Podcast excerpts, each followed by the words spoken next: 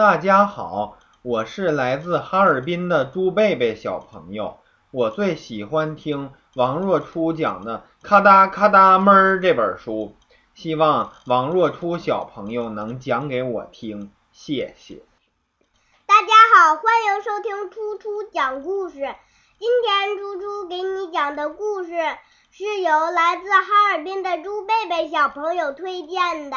咔哒咔哒木，我五岁，我最喜欢这本书，希望那些三四岁的年轻人也喜欢。农场主不乐翁遇上了一个大麻烦，他的奶牛迷上了打字，他整天都能听见咔哒咔哒木，咔哒咔哒木，咔哒哒咔哒木。一开始他还以为是自己的耳朵出了毛病。奶牛在打字，荒唐透顶！咔哒咔哒木，咔哒咔哒木，咔哒哒咔哒木。可他又觉得是自己的眼睛出了毛病。亲爱的农场主，谷仓一到晚上就像冰窟窿，给我们送几条电热毯吧。这里。您的奶牛，那些奶牛在谷仓里翻出一个旧打字机还不够，居然得寸进尺的想要电热毯，没门儿！布勒翁嚷嚷着：“我的谷仓不提供电热毯！”奶牛们开始了集体大罢工，他们在谷仓门外留下了一个字条：“抱歉，今日停奶，没奶喝了！”布勒翁大叫。与此同时，他又听见了后院里传来了奶牛们打字的声音：咔哒咔哒木，咔哒咔哒木，咔哒哒咔哒木。奶牛在打字，母鸡在罢工。谁听说过这样的事啊？我的农场没奶也没蛋，还能做什么？布勒翁火冒三丈了，他又翻出了自己的打字机。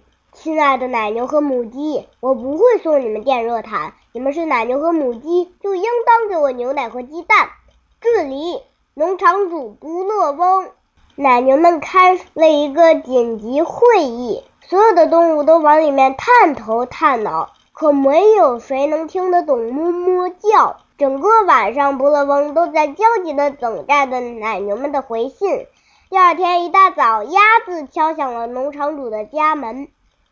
亲爱的农场主，我们可以用旧打字机来交换电热毯，请把电热毯留在门外，我们会让鸭子带走那台旧打字机。这里，您的奶牛。布罗翁想，这倒是个不错的法子，至少以后不会再听见奶牛们打字的声音了。他立刻把电热毯留在谷仓门外。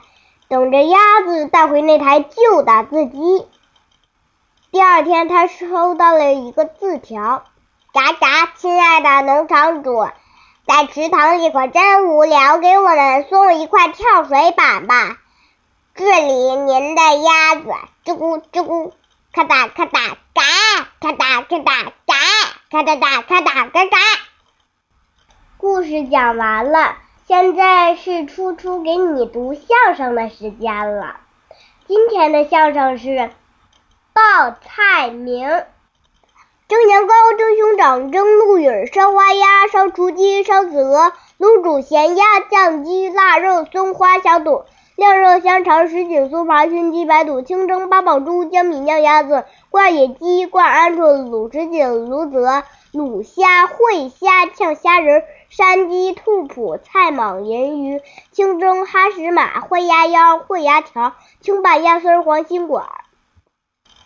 好了，今天就到这里，晚安。我是初初妈妈。以上是初初和爸爸模仿的小丽讲故事。我们用这样的方式向小丽阿姨致敬。感谢小丽阿姨为孩子们讲了那么多动听的故事，谢谢。